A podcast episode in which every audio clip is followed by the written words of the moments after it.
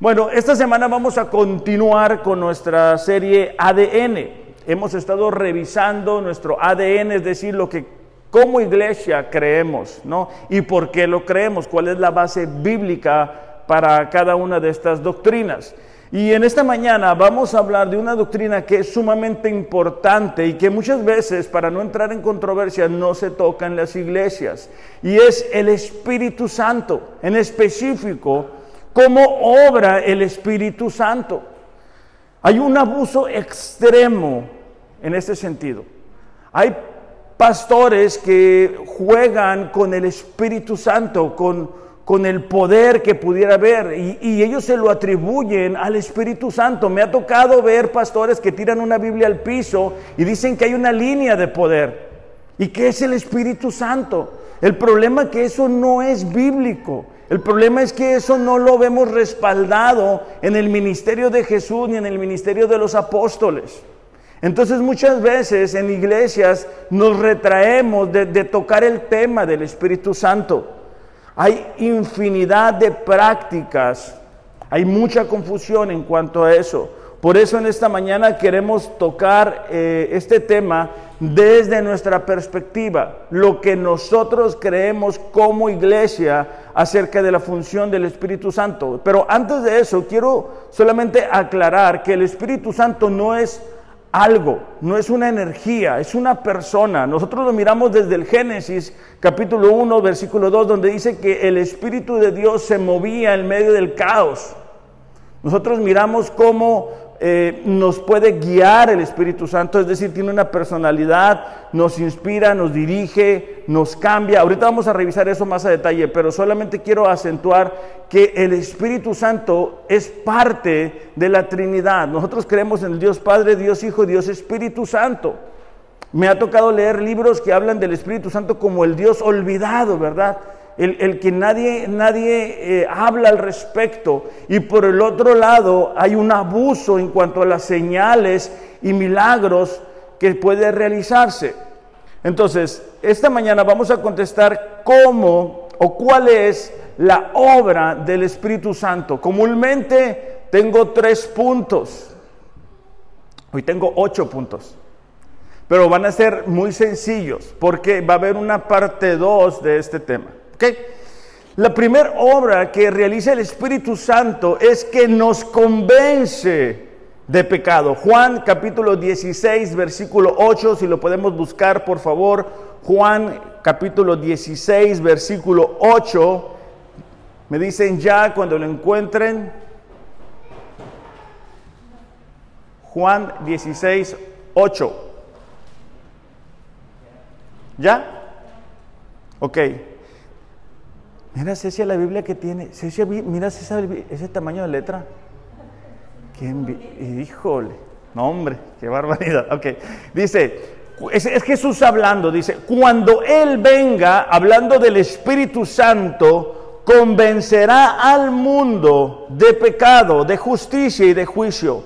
Esta palabra convencer tiene el sentido de probar o demostrar trae el sentido también de dar convicción, reprobar, corregir, castigar, manifestar, exponer, declarar, explicar, desenmascarar, descubrir o reprobar. Por eso te recordarás cuando tú escuchaste la palabra, la palabra de Dios,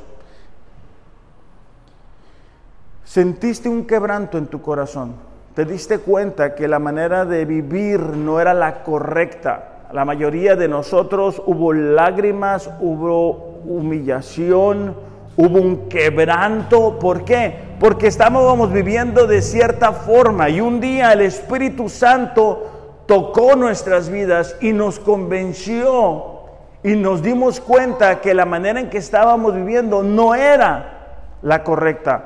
Por eso hay personas que creen que son cristianos, pero no han sido convencidos de su pecado, no han sido convencidos de que su manera de vivir es equivocada. El Espíritu Santo es, es, es, aquel que nos ayuda a darnos cuenta que la forma en que estábamos viviendo no era así. Yo creo que la mayoría de ustedes se va a identificar conmigo, pero yo me recuerdo cuando mi madre comenzó a asistir a la iglesia cristiana y yo me burlaba de ella. Buscaba las oportunidades para, para burlarme de ella. Busca, fíjate, bueno, qué mal, ¿verdad? Pero bueno, así era yo. Entonces me recuerdo que me regalaba los, los de estos versículos que te dan en, en, en unas tarjetitas.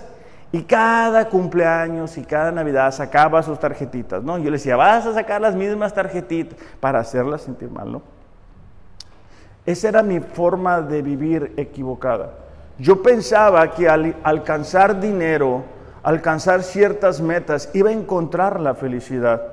Yo pensaba, bueno, si logro tener esto económicamente, entonces de eso se trata la vida. Recuerdo haber eh, tenido una moto, esas deportivas, y haberle dado a muy alta velocidad en un momento de desesperación de decir, ¿sabes qué? No entiendo de qué se trata la vida. Recuerdo haber puesto cantidades de dinero en una mesa y haber dicho, ¿sabes qué? De eso se trata la vida. No me sirve de nada el dinero, no me hace feliz. Recuerdo haber buscado en mujeres la felicidad y tampoco haberlo encontrado. Pero un día yo escuché el mensaje de salvación, al igual que cada uno de ustedes. Eso es obra del Espíritu Santo y nuestra perspectiva, nuestra manera de vivir da un giro de 180 grados. En 1 Corintios capítulo 12, versículo 24, Pablo está hablando por el gran desorden que en esa iglesia había con los dones espirituales. Pero eh, en estos versículos, en estos dos versículos, nos vamos a dar cuenta cómo el Espíritu Santo utiliza el mensaje de salvación para traer convicción al corazón de una persona.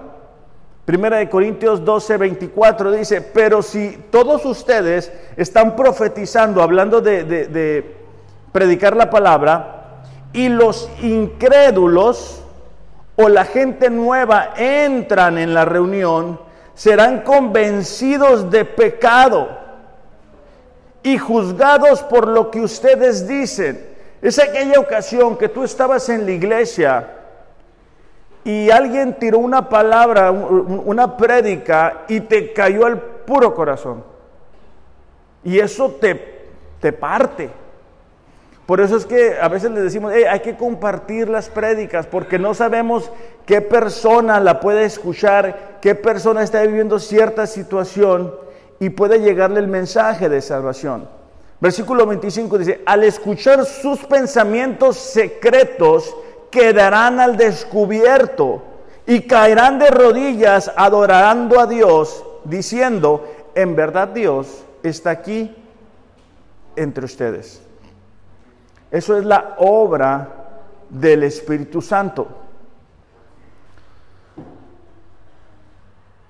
Ahora, Juan capítulo 3, versículo 18, dice así. Juan 3, 18, dice, el que cree en él, hablando del Espíritu, no es condenado, dice, pero el que no cree ya ha sido condenado porque no ha creído en el nombre del unigénito Hijo de Dios. Entonces, es el Espíritu Santo el que nos revela al Hijo. Y cuando alguien se niega a creer en eso, automáticamente pierde la posibilidad de ser salvo y viene a condenación. De hecho, el Espíritu Santo nos ayuda y nos guía aun cuando ya somos cristianos. O sea, no sé si a ustedes les pasa a los hombres que tu esposa te pide algo, te... Bueno, casi siempre es cuando nos piden algo. Y contestamos de cierta forma, hablamos de cierto, con ciertas palabras y después el Espíritu Santo viene y nos incomoda y nos damos cuenta que lo que dijimos, como lo dijimos, por qué lo dijimos, no es correcto. Y eso aplica para todas las personas, también las mujeres y los jóvenes. Muchas veces la forma en que dicen las cosas, la forma en que se expresan, el Espíritu Santo viene y nos incomoda, nos hace sentir que estamos viviendo o, o esa acción no fue correcta. Cuando vemos algo en la televisión que sabemos que no debemos de ver, cuando escuchamos algo que no sabemos que no debemos de escuchar, cuando somos partícipes de algunas obras que son en contra de la voluntad de Dios, el espíritu nos hace sentir incómodos. O si vas a un lugar, ¿verdad? Y el ambiente no es eh, cómodo. Eh, si el ambiente, por ejemplo, a mí a veces me toca ir a cierto, al gimnasio, por ejemplo, y está la música, y ahora la música es muy explícita, entonces te empiezas a incomodar por el ambiente. Lugares que antes uno iba con gusto y agrado, ya, ya de repente te incomodas, conversaciones te incomodan. Eso es la obra del Espíritu Santo en la vida de una persona, mostrándote que eso no agrada a Dios. Bueno, lo segundo es que nos sella para salvación. Efesios 1.13. Efesios 1.13.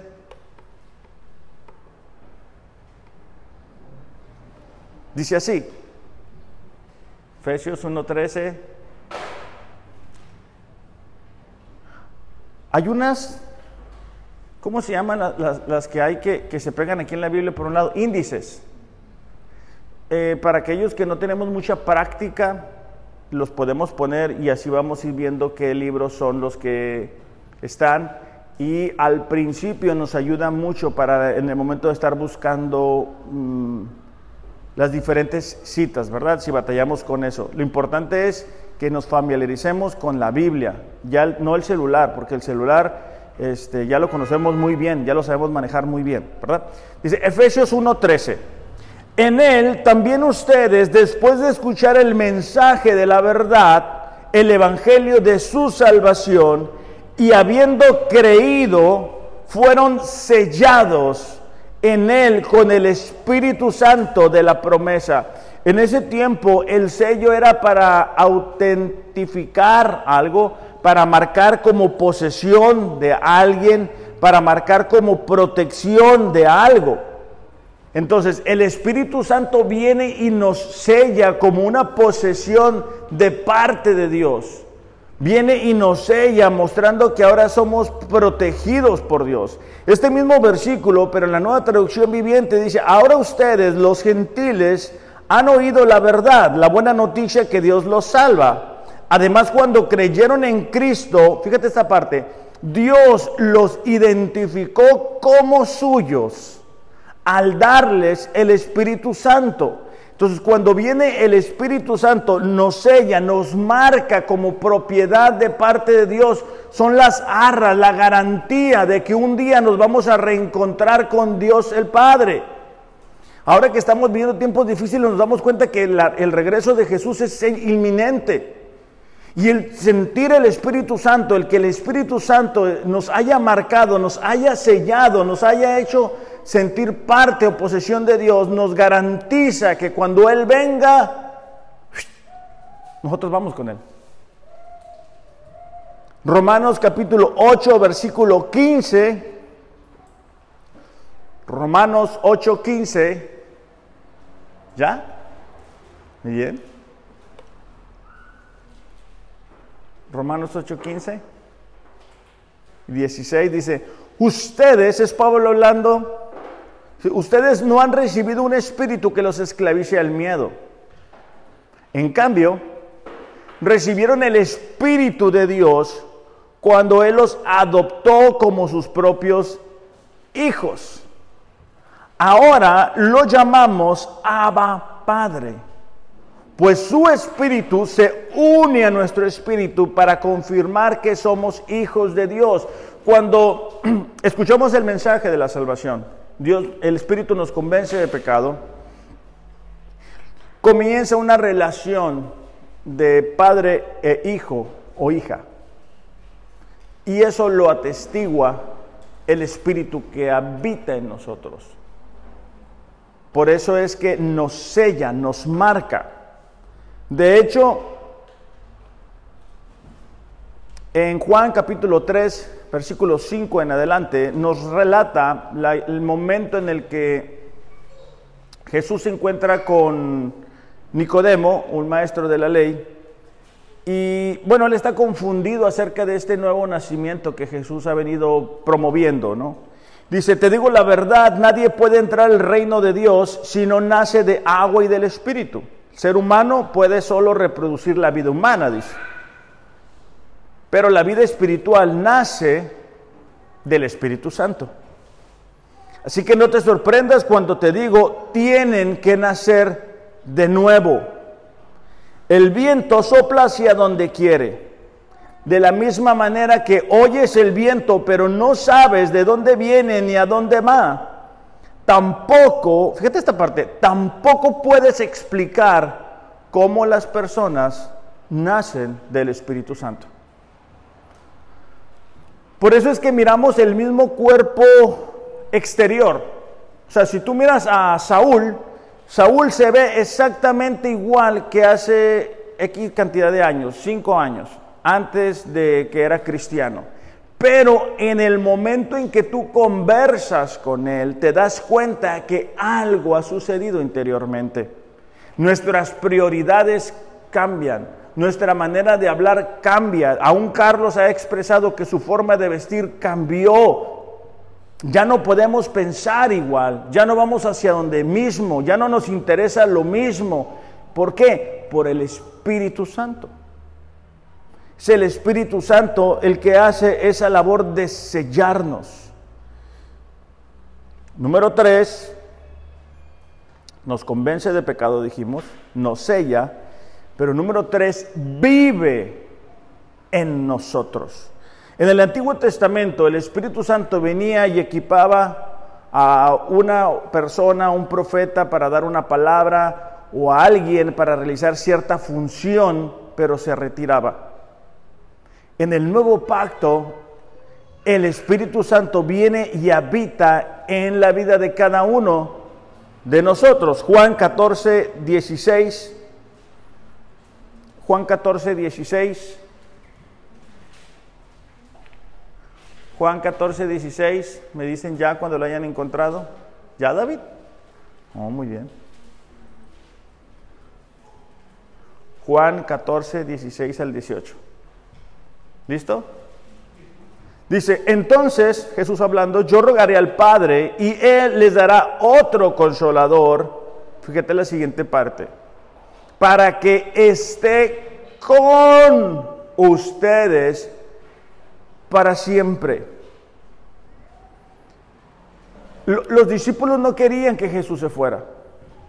Los discípulos no, no les gustaba cuando Jesús decía, ¿sabes qué? Viene el día en que yo ya no voy a estar con ustedes. Pero Jesús les dice, ¿sabes qué? Viene el Espíritu Santo y Él va a estar siempre con ustedes. Esto es muy importante. ¿Por qué? Porque hay momentos en los que nos sentimos solos.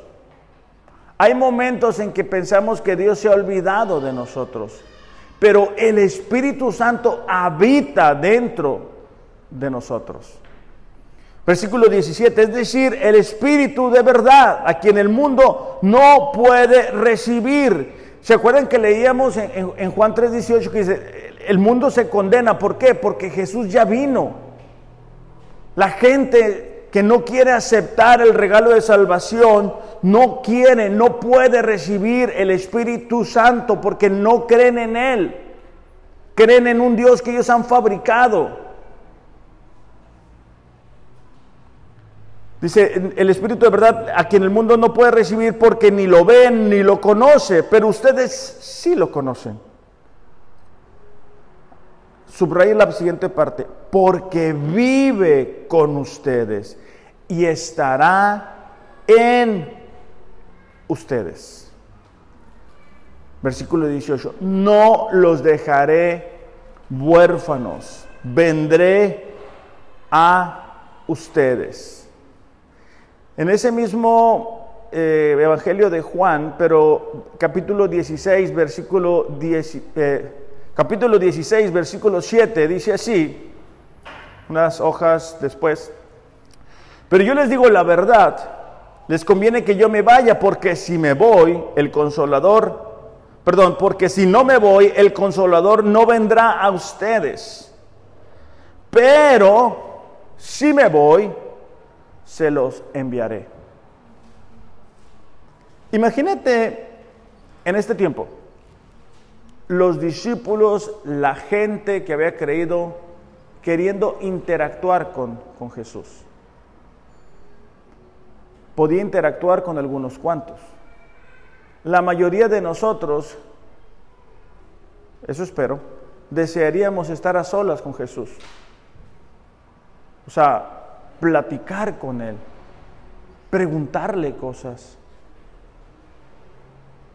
platicarle otras. Pero si todos quisiéramos, los que estamos aquí, pues cuánto tiempo tendríamos que esperar para que esa conversación sucediera. En el nuevo pacto, tú puedes hacerlo en cualquier momento, porque Jesús habita en ti a través del Espíritu Santo. Tú puedes platicar con Él, es más, tú deberías de platicar con Él, tú le puedes preguntar y Él te explica. Pero desafortunadamente los cristianos a veces olvidamos que el Espíritu Santo está habitando dentro de nosotros. Y permitimos que las emociones o que el pecado tomen el control de nuestras vidas. Romanos 8:11 dice así. El Espíritu de Dios, quien levantó a Jesús de los muertos, vive en ustedes. Subrayen esas palabras. Así como Dios levantó a Cristo Jesús de los muertos, Él dará vida a sus cuerpos mortales mediante el mismo Espíritu, quien vive en ustedes. Otra vez, ¿dónde vive? En nosotros. Nuestra manera de vivir tiene que ser diferente porque Cristo Jesús a través de su Espíritu está habitando en nosotros. Nuestra manera de hablar, nuestra manera de pensar, nuestra manera de ver la vida, nuestra manera de tratar a nuestra esposa, a nuestro esposo, a nuestros hijos, nuestra conducta, nuestro comportamiento, debe de ser diferente. ¿Por qué? Porque el Espíritu Santo habita en nosotros. Por eso es que muchas veces le he dicho a la gente, tú no has nacido de nuevo, tú no eres cristiano, tú no tienes al Espíritu Santo habitando en ti. No hay un cambio entre un antes y un después de Cristo. Porque se tiene que ver. Se tiene que ver cuando una persona es cristiana. El otro día les compartí un video a los muchachos donde sale una persona, dice, no, yo soy cristiano. Uy, dice que, que suave, que ustedes los cristianos tienen convicciones muy firmes. Ah, no, no, yo no soy de esos fanáticos. Yo pisteo, yo y dice groserías, va a todos los lugares. E, el Espíritu Santo no te, no te permite hacer eso. O sea, yo cuando tengo una discusión con mi esposa Mariel, porque las tengo, el espíritu me, incomoda. Cuando hago algo y no es correcto, el espíritu te incomoda. O sea, no, no. Pero si tú este, haces algo y no sientes nada, tenemos que tener cuidado, porque posiblemente el Espíritu Santo no esté habitando en nosotros. Bueno, el que sigue nos enseña la verdad. Juan 14, 26. Estamos viendo en tiempos donde la cultura va en una dirección, las ideas van en una dirección y eso es cambiante. Un día es una cosa, otro día va a ser otra cosa. Pero el Espíritu Santo nos enseña la verdad. Dice, más el Espíritu Santo, a quien el Padre enviará en mi nombre, Él, dice, les enseñará todas las cosas. El Espíritu Santo nos guía a leer la palabra, nos ayuda a entenderla. Cuando tú estés leyendo la Biblia, ¿verdad? Cuando tú la abres y tú dices, ah, ok, aquí Dios me está hablando de esta forma. Dios me está diciendo eso. Hay personas que quieren leer la Biblia solamente para comprobar que Dios no existe y terminan convertidos al cristianismo. Hay otra gente que lee la Biblia y no logra entenderla. ¿Por qué? Porque el Espíritu Santo no está en ellos. Primera de Corintios capítulo 2 versículo 9, mientras lo buscan. Eh, ahora, cuando enfrentamos una situación, cuando enfrentamos un desafío, un momento complicado, necesitamos conocer la verdad. Pero si no leemos la palabra, el Espíritu Santo, pues, ¿qué nos va a poder revelar? Por eso es que digo con frecuencia que hay cristianos que tienen, ¿cómo se llama cuando tienes mucha hambre? Casi que no comen bien. Anemia espiritual, ¿verdad? Fíjate, 1 Corintios capítulo 2, versículo 9 dice, como está escrito, cosas que ojo no vio, ni oído oyó, ni han entrado en corazón de hombre, son las que Dios ha preparado para los que le aman. Pero Dios, fíjate la siguiente parte, no la reveló por medio del Espíritu, porque el Espíritu todo lo escudriña, aún las profundidades de Dios.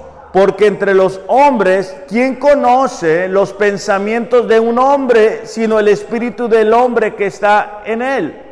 Asimismo, nadie conoce los pensamientos de Dios sino el espíritu de Dios. Cuando tú estás leyendo la palabra de Dios, es el Espíritu el que te ilumina, el que te da revelación, el que te ayuda a entender y comprender y decir, ¿sabes qué? Estoy equivocado en esto.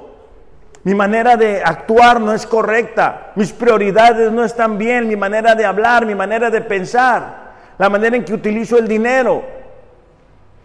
O puedes decir, ¿sabes qué? Me siento solo. Siento que lo que estoy haciendo a nadie le importa y de repente ves un pasaje donde dice Dios, ¿sabes qué? Nunca estarás solo, siempre estará mi espíritu contigo.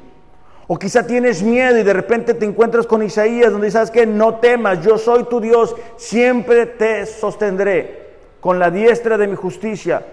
Tú, órale, eso es para mí. Dependiendo cada situación, el Espíritu Santo utiliza la palabra de Dios para enseñarnos la verdad. Cuando simplemente leíamos el pasaje ahorita de Mateo, ¿verdad? Donde nos habla de la forma en que Dios diseñó la familia. Es claro.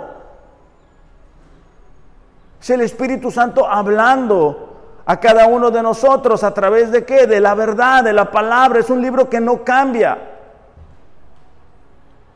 Pero eso es de parte de Dios, eso es algo sobrenatural. Juan 16, 13 dice que el Espíritu nos va a guiar a la verdad. Hay momentos en los que necesitamos tomar una decisión. ¿Qué hacemos? ¿Lo tomamos o no lo tomamos? ¿Le damos para la derecha o le damos para la izquierda? Pero ¿qué dice Dios? ¿Qué es lo que dice Dios al respecto? Eso debe de ser lo más importante y el Espíritu Santo utiliza su palabra para podernos guiar. Dios desea lo mejor para nosotros. Por eso es que nos dejó este libro de instrucción para saber cómo vivir. Y es a través del Espíritu Santo que nos ilumina, lo podemos entender y nos va guiando el, deseo de Dios no es que tomemos decisiones al, la y se va, por la emoción, por lo que es fácil, por lo que es cómodo. No, sino que vaya, fíjate, ahorita que estamos leyendo los salmos, a mí me llamó la atención, nomás que yo de repente me adelanto. El Salmo 78 dice, habla, habla un poquito de cómo de cómo el pueblo de Israel constantemente se alejaba de Dios. Y dice, no creyeron en sus maravillas y Él les hizo terminar sus días en vanidad y sus años en terror súbito. Y yo me estaba acordando de, de, esa generación que se perdió en el desierto por no creer en Dios y las promesas de Dios y los planes de Dios. Entonces, yo me puse a cranear cómo fueron esos 40 años de esta generación que sabía que se había perdido de lo mejor de Dios por su necedad. Qué triste. Yo me puse a pensar. O sea, qué, qué, qué, qué forma tan terrible de terminar una vida. Me puse a pensar en las conversaciones de estas personas. ¿Qué, platicaban? No, pues aquí nos la vamos a pasar, tal, otro cafecito. Qué feo.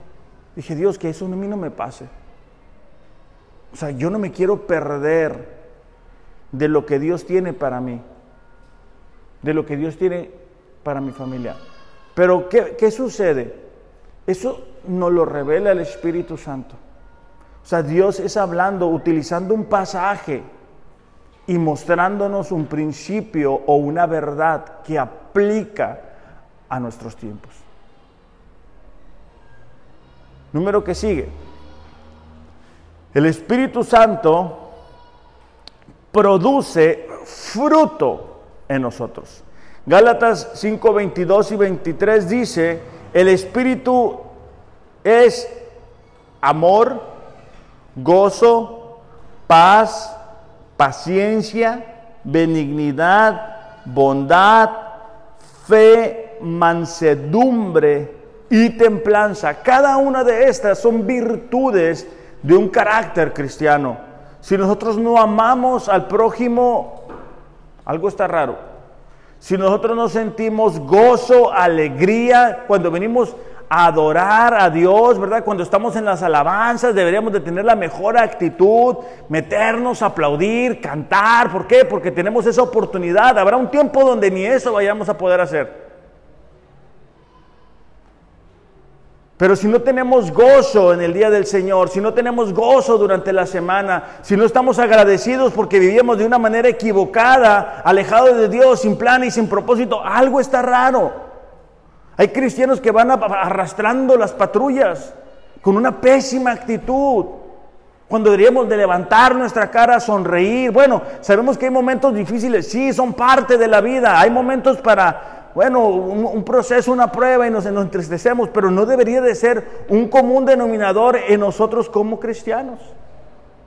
¿Por qué? Porque es un fruto que el Espíritu produce en nosotros. Yo no puedo producir gozo. El espíritu que habita en nosotros es el que lo produce.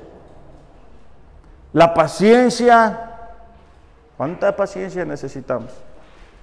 La mansedumbre, la fe, la templanza, son virtudes, son características de un cristiano que tiene una relación con Dios y que eso le permite estar dando ese fruto.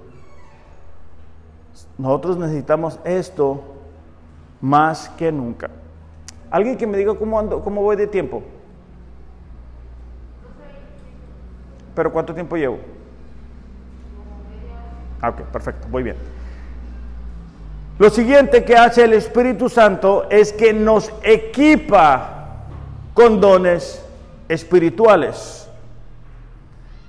Primera de Corintios 12:4 dice, hay distintas clases de dones espirituales, pero el Espíritu es la fuente de todos ellos. Distintas clases de dones espirituales, pero la fuente es el mismo, es el Espíritu Santo. En este sentido, se divide en tres. El primero de ellos, o los primeros de ellos, son los dones ministeriales. Efesios 4:11 dice, ahora bien, Cristo dio los siguientes dones a la iglesia los apóstoles, profetas, evangelistas, pastores y maestros. Ellos tienen la responsabilidad de preparar al pueblo de Dios para que lleve a cabo la obra de Dios y edifique la iglesia, es decir, el cuerpo de Cristo. ¿Qué es lo que está diciendo aquí Pablo a la iglesia de Éfeso? Pablo está diciendo que hay diferentes clases de dones, ¿ok? Pero que tienen como propósito preparar, equipar a los miembros de la iglesia. Los dones espirituales no son para consumo personal, es para la edificación de la iglesia.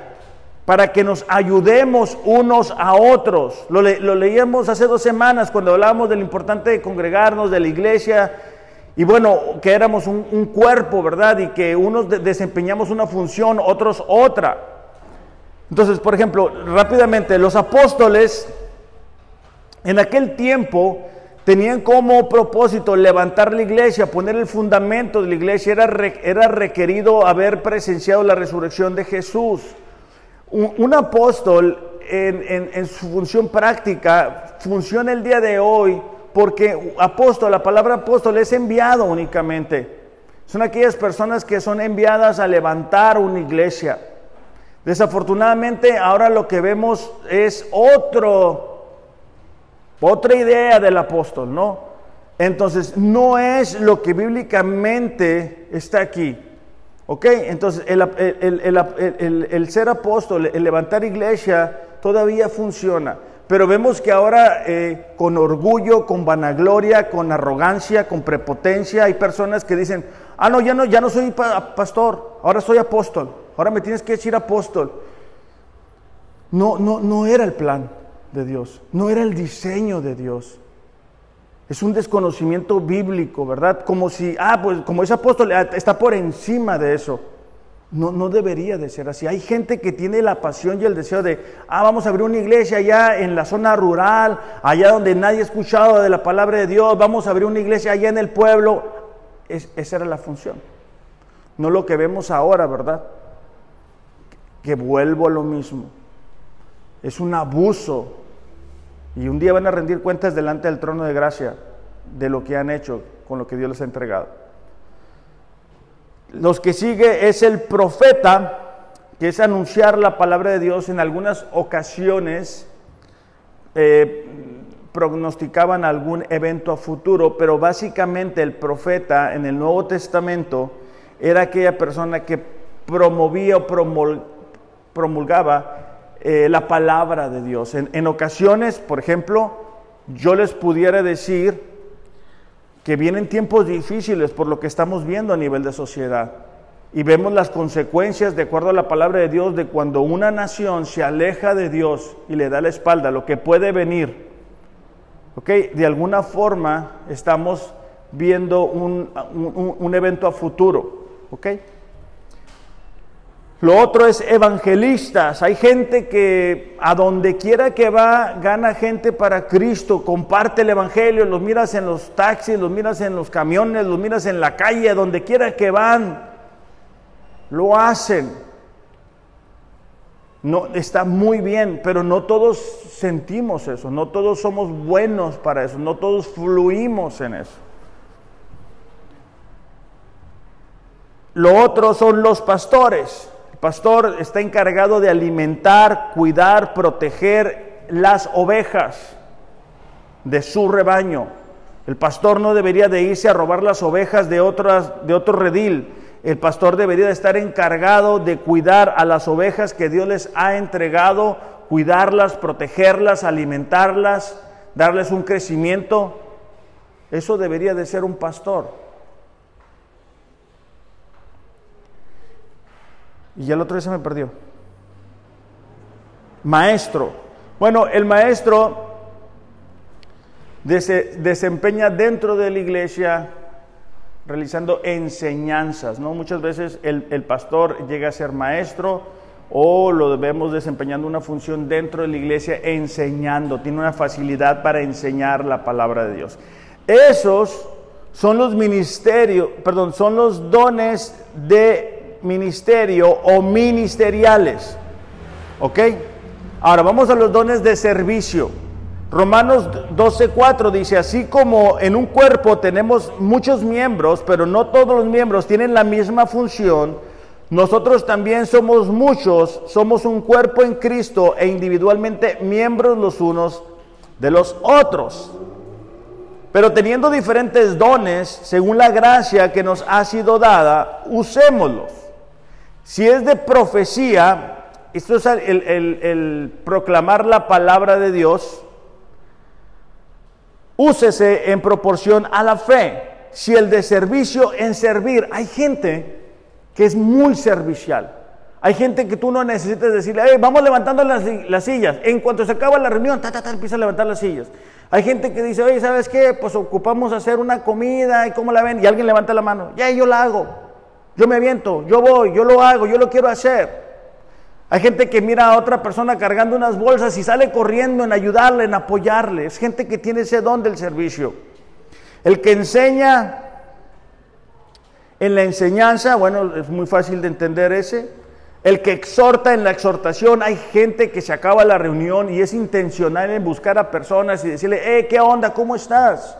Tú puedes, Dios está contigo, hay que alinear nuestra vida a la voluntad de Dios. ¿Y qué está haciendo? Exhortándonos. Hey, ¿sabes qué? No vi. Simplemente ahorita lo que Carlos decía, hey, eh, de, los grupos, ¿no? De los que a veces no venimos a los grupos de hombres o no venimos al grupo de la oración o no venimos a lo de Gálatas. ¿Qué está haciendo? Nos está exhortando y hay personas que fluyen en eso.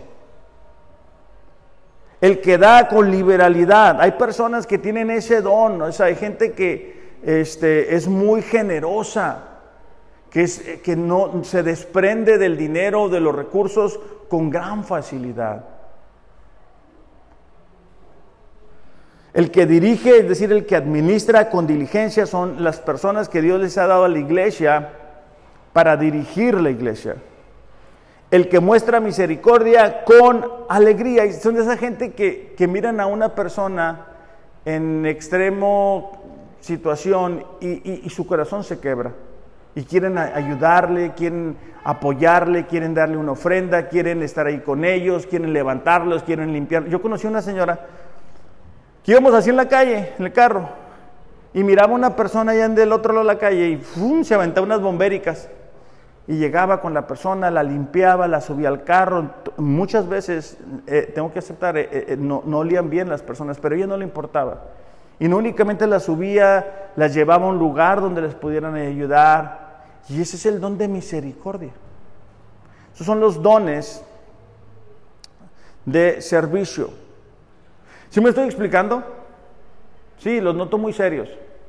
Sí, Saúl, ¿sí me, estoy explicando? ¿Sí? Ok. Los terceros dones, o la tercera forma de los dones, los voy a decir breve porque la siguiente semana va a ser un tema independiente. Dice, eh, Primera de Corintios dice, 12.5. Hay diversidad de ministerios, pero es el mismo. Hay diversidad de operaciones, pero es el mismo que hace todas las cosas.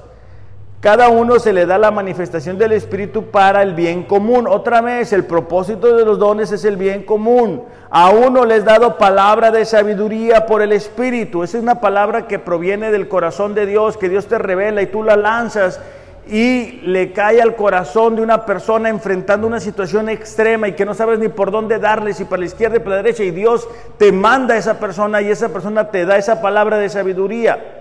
La palabra de conocimiento es la palabra que Dios o es el don que Dios le da a algunas personas que no conocen nada acerca de ti o de tu situación y te dicen, ¿sabes qué? Mira Norberto, Dios me dijo esto, Dios me dijo que tú pasaste por esto y por aquello y pum, te caes para atrás. No se desesperen. Esto los vamos a ver más a detalle la siguiente semana porque son muy largos. A otro, el don de la fe. Son gente que cree de una manera sobrenatural a pesar de las circunstancias y de las pruebas. Mi esposa Mariel tiene ese don, por ejemplo. El don de la sanidad por el mismo espíritu. Es aquella gente que ora por personas enfermas y la gente sana. El de milagros son personas que oran y Dios hace milagros a través de ellos. Otra vez, esto es para el beneficio de la iglesia. No es para que pastores estén haciendo ricos, haciendo unas campañas, ¿verdad? Y digan que hacen o no hacen. O sea, mucha de esta gente fue expuesta con el COVID, porque si tuvieran este don realmente, hubieran ido a los hospitales donde gente como Eduardo trabaja y hubiera sanado a todos los enfermos. Ok, entonces nada más para distinguir. El de profecía es el que dijimos ahorita, es proclamar la palabra de Dios. Discernimiento de espíritus es cuando tú logras identificar cuando un maestro está diciendo algo que es bíblico o algo que no es bíblico. Tú disiernes Eh, diversas clases de lenguas y la interpretación de lenguas, bueno, es el don que Dios da. Nosotros creemos que Dios sigue dando este don para edificación personal. ¿Ok? Miramos en, en, ciertos lugares que se para alguien a hablar supuestamente, pero nadie interpreta y bueno, eso lo vamos a ver la siguiente semana. Entonces, estos son los dones de manifestaciones, son los que más vemos públicamente. ¿Por qué? Porque son los que la gente más sigue por fines egoístas, por fines de, que vean que, Dios está haciendo algo y, y se causa un descontrol y se causa un desorden. Entonces nosotros creemos en que estos dones siguen en ejecución, pero que se tienen que llevar a cabo con orden, de acuerdo a, lo que Dios ha estipulado en su palabra. Bueno, entonces aparte de que nos da dones y esos dones se dividen en tres, el Espíritu nos transforma. Segunda de Corintios 3, 18 dice, ah bueno, pues búsquenlo, perdón, ya me aceleré, es que me está dando calor. Me está dando calor. Ok, 2 de Corintios 3:18. Cris, ¿puedes prender el aire? Gracias. ponlo en 70, Cris, nada más para que. ¿Ya? 2 de Corintios 3:18 dice, por tanto, todos nosotros, mirando a cara descubierta como en un espejo la gloria del Señor, somos transformados de gloria en gloria, en la misma imagen, como por el Espíritu del Señor. ¿Qué está diciendo? Cuando yo hablo la palabra de Dios, yo me expongo, yo estoy viendo como en un espejo. La palabra de Dios utilizada por el Espíritu Santo tiene la capacidad y el poder de transformarme la salvación es inmediata, la transformación, la santificación es un proceso. Para algunos de nosotros dura poco tiempo, para otros dura mucho tiempo, dependiendo qué tanto batallemos con el Espíritu Santo, qué tan rápido cedamos a lo que Él nos dice. Hay gente que tiene 5, 10, 15 años y sigue hablando con groserías, que sigue teniendo ataques de ira, ataques de coraje. Eso no proviene del Espíritu de Dios. Necesitamos ir siendo transformados. Dios nos toma claro así como estamos, pero para llevarnos en ese proceso de transformación, de renovación. ¿Cómo lo hace? A través de su palabra cuando me expongo, cuando digo, Señor, ayúdame, yo quiero vivir de una manera diferente, yo quiero vivir conforme a tu plan, Señor. Aquí estoy, aquí está mi vida, aquí está mi esposa, aquí está mi familia. ¿Cómo le hago? ¿Qué necesito cambiar? ¿Qué, qué me quieres tú decir? Y tú abres la palabra de Dios y rájale en la pura cabeza. Dios te muestra. Por eso es que una de las características de alguien que se ha alejado o que se está enfriando de su relación con Dios es no leer la Biblia. Porque cuando tú no lees la Biblia, tú te haces, como decía Carlos, ¿no? Sordo para vivir a gusto. O sea, te haces como que, ah, pues Dios no me habla. Así le hizo David. Dijo David, ah, bueno, aquí nadie se enteró, aquí no pasó nada. No, sí, sí se enteró, sí Dios sabe. Entonces, cuando cerramos la Biblia, es como decir, bueno, no quiero que Dios me diga que estoy haciendo mal. Quiero seguirla viviendo a gusto. Y no es el plan que Dios tiene para nosotros. El plan que Dios tiene para nosotros es la transformación. Por eso es que yo les digo, tengan conversaciones serias con sus esposos, con sus hijos. Dile, hey, ¿sabes qué? Estoy cambiando. Soy, soy el padre que, tú sueñas. Lo, lo, miramos la semana pasada. O sea, estoy, estoy mejorando para ti.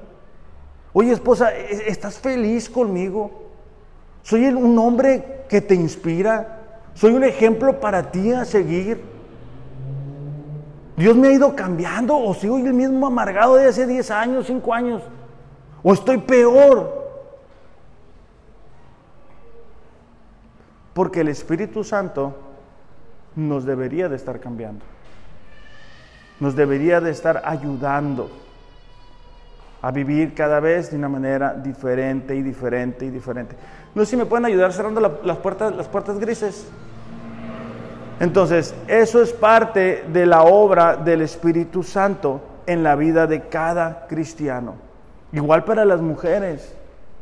O sea, mira el, Proverbio 31 y dile, Señor, a ver, ¿cómo voy?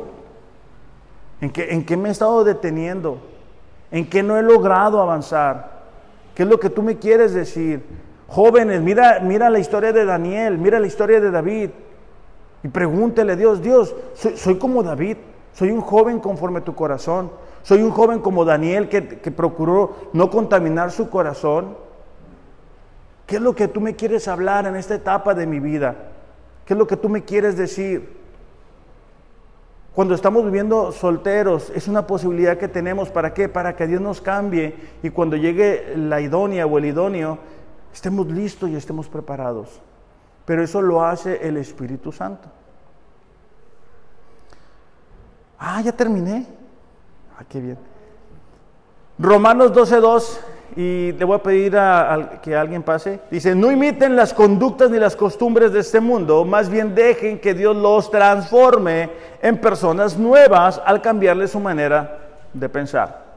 Entonces aprenderán a conocer la buena voluntad de Dios para ustedes, la que es buena, agradable y perfecta. Ahora, te he dado ocho formas en que el Espíritu de Dios obra en la vida de un cristiano. Ocho, hay más. Y quiero preguntarte, ¿estás viendo eso en tu vida? O sea, ¿estás viendo que Dios se está transformando? ¿Estás viendo o estás sintiendo cuando te equivocas, cuando pecas, que el Espíritu te, se entristece dentro de ti?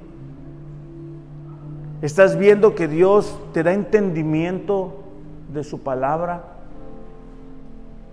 Porque Dios te quiere ayudar a entender su palabra. Dios te quiere guiar mientras tú vives aquí en la tierra. No estás solo, no estás sola.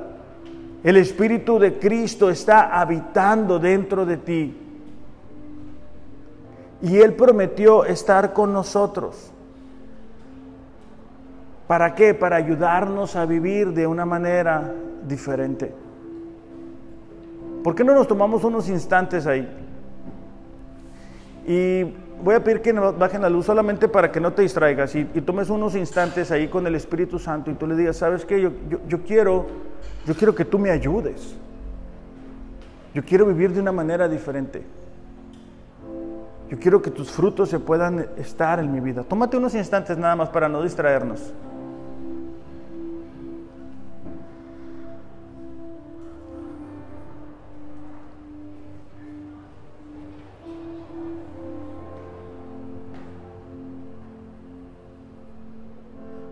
Padre, te damos gracias en esta mañana. Gracias porque nos amaste tanto que enviaste a tu Hijo a morir por cada uno de nosotros. Gracias porque nos amaste tanto que enviaste a tu Espíritu Santo a habitar dentro de nosotros. Padre, esta mañana queremos pedirte que tú nos ayudes a ser más conscientes de tu Espíritu. Que podamos ser más conscientes de que no estamos solos de que tu Espíritu Santo nos va a ayudar a dar un fruto, de que tu Espíritu Santo habita dentro de nosotros, de que tenemos dones que tú nos has entregado para la edificación de la iglesia. Padre, esta mañana te pedimos, ayúdenos a entender cuál es nuestro don, cuál es esa función sobrenatural que tú quieres que desempeñemos dentro de la iglesia. Señor, también nos dijiste que tu Espíritu Santo nos iba a dar poder para vivir de una manera diferente, para proclamar nuestra fe delante de personas que no te conozcan, poder para superar las tentaciones, poder para superar las pruebas y las dificultades. Espíritu Santo, te pedimos que en esta mañana tú nos ayudes a ser llenos de ti que cada día al despertar podamos ser conscientes de tu presencia en nuestras vidas. Que cuando oramos, cuando conversamos, podamos recordar que tú estás con nosotros. Que podamos buscarte en oración, que podamos buscarte mientras leemos la palabra. En el nombre de Jesús te lo pedimos. Amén. Bueno, pues si se preguntaban cuál era el octavo, era el que nos da poder. El Espíritu Santo nos da poder. ¿ok? Que tengan un excelente, excelente domingo. Los amo. Dios les ama más. Gracias.